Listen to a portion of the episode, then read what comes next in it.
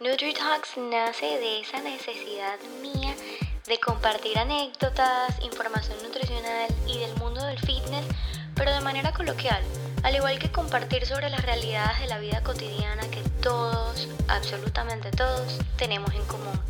Mi nombre es Isa Astorga, yo soy nutricionista y en este espacio resolveremos tus dudas, nos reiremos de nuestras imperfecciones y nos llenaremos de buena vibra, porque la nutrición no es solo contar macronutrientes.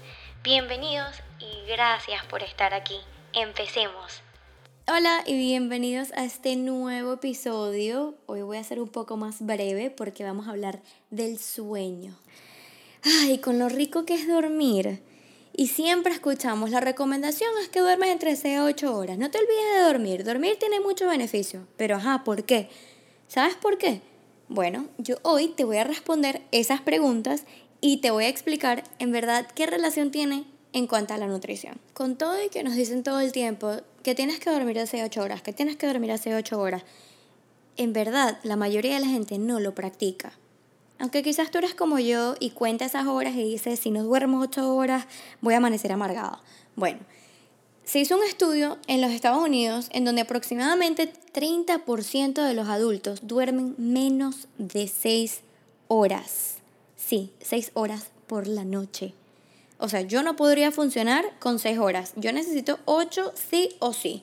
Si no, soy un gremlin al día siguiente fijo.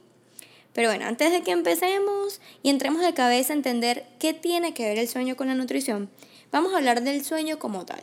¿Qué es lo que pasa cuando nosotros dormimos? Nosotros, como humanos, tenemos un reloj biológico y un ciclo de sueño y vigilia que nos dice cuándo dormir y cuándo despertarnos. Ese ciclo de sueño y vigilia sigue muy parecido al mismo ritmo del ritmo circadiano. El ritmo circadiano responde a la luz y a la oscuridad. Cuando hay luz nos dice que tenemos que estar despiertos y cuando hay oscuridad nos dice que tenemos que dormir. Existen muchos procesos biológicos que ocurren mientras nosotros dormimos, como por ejemplo, nuestras células nerviosas se comunican y reorganizan, el cuerpo repara células, restaura energía, repone y libera hormonas y proteínas. También durante el sueño, el cerebro es capaz de guardar información nueva, todo lo que hayas aprendido ese día, y puede desechar residuos tóxicos. Ahora, ¿qué tiene que ver el sueño con la nutrición? El sueño, como les dije anteriormente, está relacionado directamente con la liberación de hormonas. ¿Sabías que la manera en la que nosotros sabemos que tenemos hambre es por medio de hormonas?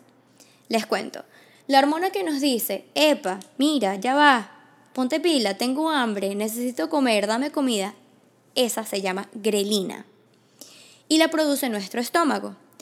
Y la hormona que nos dice, para que no puedo más, estás demasiado full, te vas a tener que desabrochar el pantalón, es la leptina, la cual es secretada por las células adiposas o las células de grasa y le dice a nuestro cerebro que ya, basta, estoy lleno. ¿Qué pasa? Que cuando nosotros dormimos, la grelina disminuye porque estás usando menos energía que cuando estás despierto. A falta de sueño, la grelina, que es la que nos dice que tenemos hambre, suprime a la leptina haciendo que nuestro cuerpo tenga un desbalance. Entonces lo que pasa es que nos hace sentirnos con hambre y nunca saciados. Por lo tanto, eso nos lleva a que queramos comer más cosas, que eso se traduce a comemos más calorías y se traduce a ganamos peso. La falta de sueño también tiene como efecto directo a la manera en la que nuestra insulina funciona en el cuerpo. La insulina es la hormona que ayuda a tu cuerpo a que utilices azúcar o glucosa como fuente de energía. A ver, se los voy a explicar así la manera más fácil. Imagínate que la insulina es una llave maestra que puede abrir muchísimas puertas. Y las puertas son las células. Cuando la insulina puede sensar o siente que hay glucosa en la puerta, ella abre la puerta para que entre. Mientras nosotros dormimos, nuestro cuerpo utiliza menos glucosa y esto ayuda a que los niveles de azúcar en sangre se regulen en el cuerpo. Hay estudios que comprueban que el sueño nos previene de generar una resistencia en contra de la insulina, que es cuando las células no pueden responder al timbre cuando la glucosa toca la puerta. no la abre, la glucosa se queda ahí esperando en el pasillo a ver si algún día le abren la puerta, junto a otras glucosas que también vienen de visita para que le abren la puerta, y nunca les abren. Cuando la glucosa se acumula en el pasillo, es decir, afuera de las puertas, o sea, en el torrente sanguíneo, eventualmente puede resultar en diabetes tipo 2. Pero esto es un tema un poquito más profundo y podemos hablar en otro episodio acerca de la diabetes. Así que continuando con el tema del sueño, no dormir bien también afecta nuestros niveles de cortisol. Ajá, Isa, háblame en español. ¿Qué es cortisol? El cortisol es la hormona que está relacionada con el estrés. Es producido mediante una situación de estrés y conduce a que se nos suba azúcar en sangre, que se nos eleve el ritmo cardíaco y que se nos eleve la respiración. O sea, cuando nos da taquicardia, cuando estamos hiperventilando. Y es porque esta hormona nos prepara para pelear, correr, entrar en shock en un momento de supervivencia. Pero también el cortisol es capaz de influenciar tu estado de ánimo, tu digestión y tu metabolismo. La producción de cortisol sigue un ritmo parecido al del ritmo circadiano que les mencioné al principio. Alrededor de la medianoche, el cortisol se encuentra en su punto más bajo y como aproximadamente una hora después de despertarte, se eleva.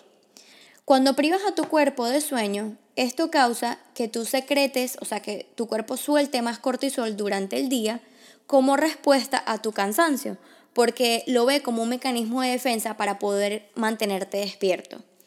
El estrés proporcionado por el trabajo, ya sea por las preocupaciones, la falta de sueño, pueden conllevar a que los niveles de cortisol en tu cuerpo se mantengan elevados y eso produce a cambios en tu metabolismo, tu alteración de peso, inflamación, entre otras.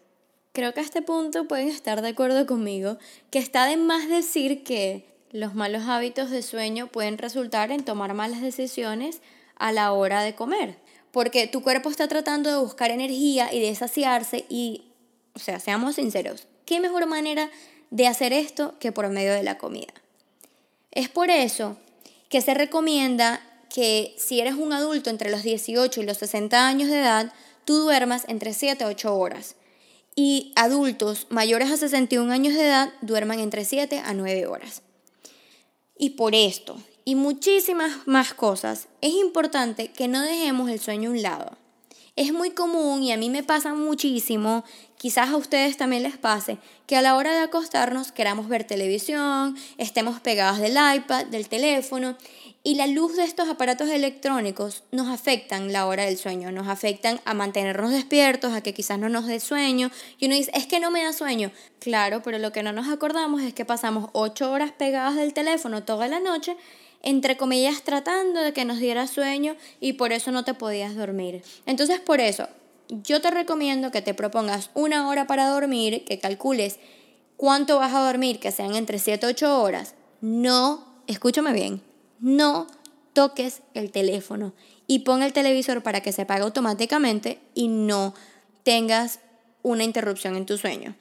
Espero que hoy hayan aprendido muchísimo, que les haya abierto los ojos en cuanto a la importancia del sueño, esa relación que tiene con la nutrición directamente, con nuestro cuerpo y nuestro bienestar. Y como siempre, gracias por escucharme. No olviden seguirme en Instagram, arroba TheFitAlmond los quiero y hasta el próximo episodio.